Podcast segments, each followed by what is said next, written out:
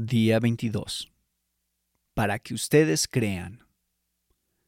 Y muchas otras señales hizo también Jesús en presencia de sus discípulos, que no están escritas en este libro, pero éstas se han escrito para que ustedes crean que Jesús es el Cristo, el Hijo de Dios, y para que al creer tengan vida en su nombre. Juan 20, 30 al 31.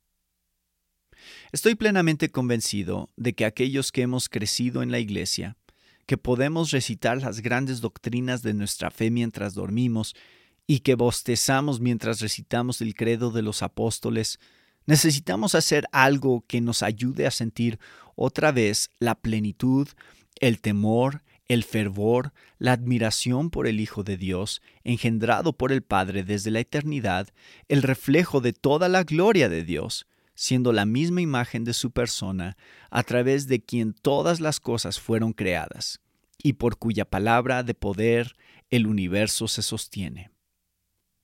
Podemos leer todos los cuentos de fantasía de todos los tiempos, cada historia de misterio y de fantasmas, y nunca encontraremos algo tan impactante, tan extraño, tan extraordinario y fascinante como la historia de la encarnación del Hijo de Dios cuán muertos estamos. Oh Dios, cuán insensibles somos a tu gloria y a tu historia.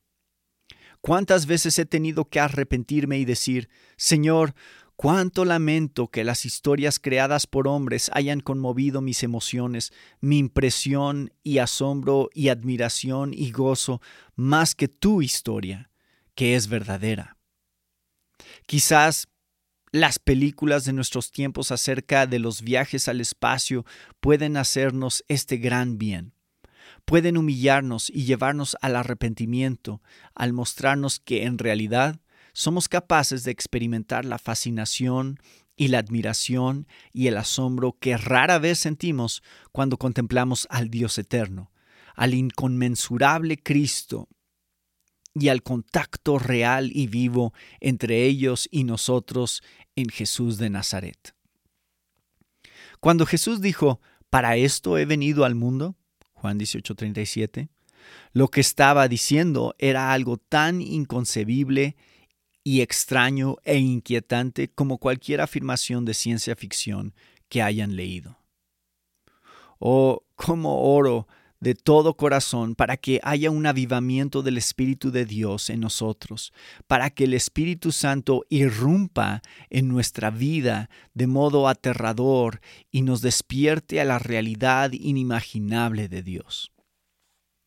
Un día de estos, un relámpago cubrirá el cielo desde donde sale el sol hasta donde se pone, y aparecerá en las nubes uno semejante a un hijo de hombre, con sus poderosos ángeles rodeado en llamas de fuego. Lo veremos con claridad, y ya sea por terror o por fascinación, nos estremeceremos y nos preguntaremos cómo pudimos vivir tanto tiempo con un Cristo domesticado e inofensivo.